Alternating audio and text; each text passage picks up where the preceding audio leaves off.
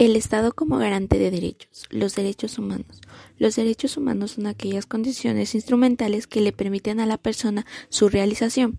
En consecuencia, incluye aquellas libertades, facultades, instituciones y reivindicaciones relativas a bienes primarios o básicos, que incluye a toda persona por el simple hecho de su condición humana para la garantía de una vida digna sin distinción alguna de raza, color, sexo, idioma, religión, opinión política o de cualquier otra índole, origen nacional o social, posición económica y nacimiento o cualquier otra condición. Habitualmente se definen como facultades inherentes a la persona irrevocables, inalienables, intransmisibles e irrenunciables. Por definición, el concepto de derechos humanos es universal, e igualitario, así como incompatible con los sistemas basados en la superioridad de casta, raza, pueblo, grupo, clase social determinados. La doctrina teórica de tales derechos ha realizado un importante esfuerzo por clasificar y sistematizar los derechos humanos. Normalmente se dividen en dos categorías, que son los derechos positivos y los derechos negativos. Los derechos negativos como el derecho a la intimidad o a no sufrir tortura se define exclusivamente en términos de obligaciones ajenas de no inergencia. Los derechos positivos, por el contrario, imponen a otros agentes, tradicionalmente, aunque ya no de manera exclusiva. El Estado la realización de determinadas actividades positivas como la creación de organismos de control y cumplimiento de dichos derechos.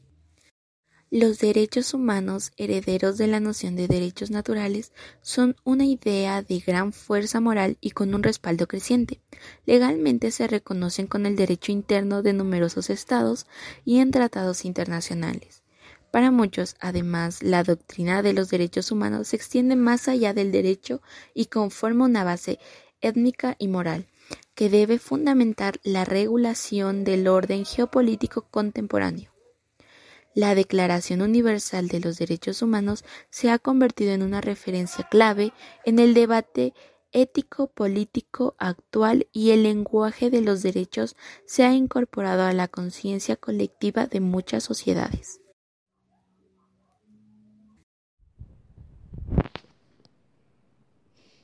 El Estado y los derechos humanos. Todo derecho tiene como correlato un deber u obligación, es decir, una disposición para dar, hacer o no hacer alguna cosa. De otro modo, el derecho sería un concepto vacío. Por ello, los derechos humanos incluyen tantos derechos como obligaciones, y son los estados quienes asumen en virtud, en virtud del derecho internacional los derechos de respetar y garantizar estos derechos. La obligación de respetarlos significa que los Estados deben abstenerse de interferir en el disfrute de los derechos humanos o de limitarlos, por ejemplo. No puede privar ilegalmente de la vida a una persona, ni someterla a torturas o tratos crueles. En el plano individual, así como debemos hacer respetar nuestros derechos humanos, también debemos respetar los derechos humanos de los demás. El Estado está obligado así organizar el poder público de manera que pueda cumplir con los deberes de respeto y garantía.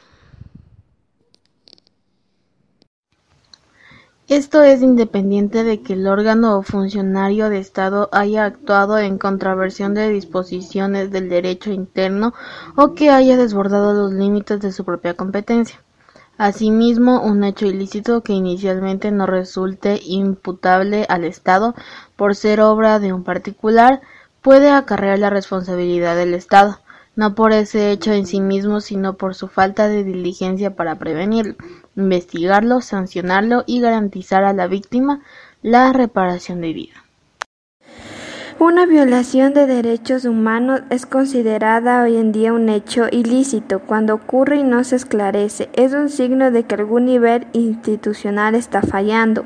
Si esto ha sucedido es porque el Estado, que debe ser el protector y garante de los derechos, no ha cumplido con su función o la ha cumplido en forma deficiente.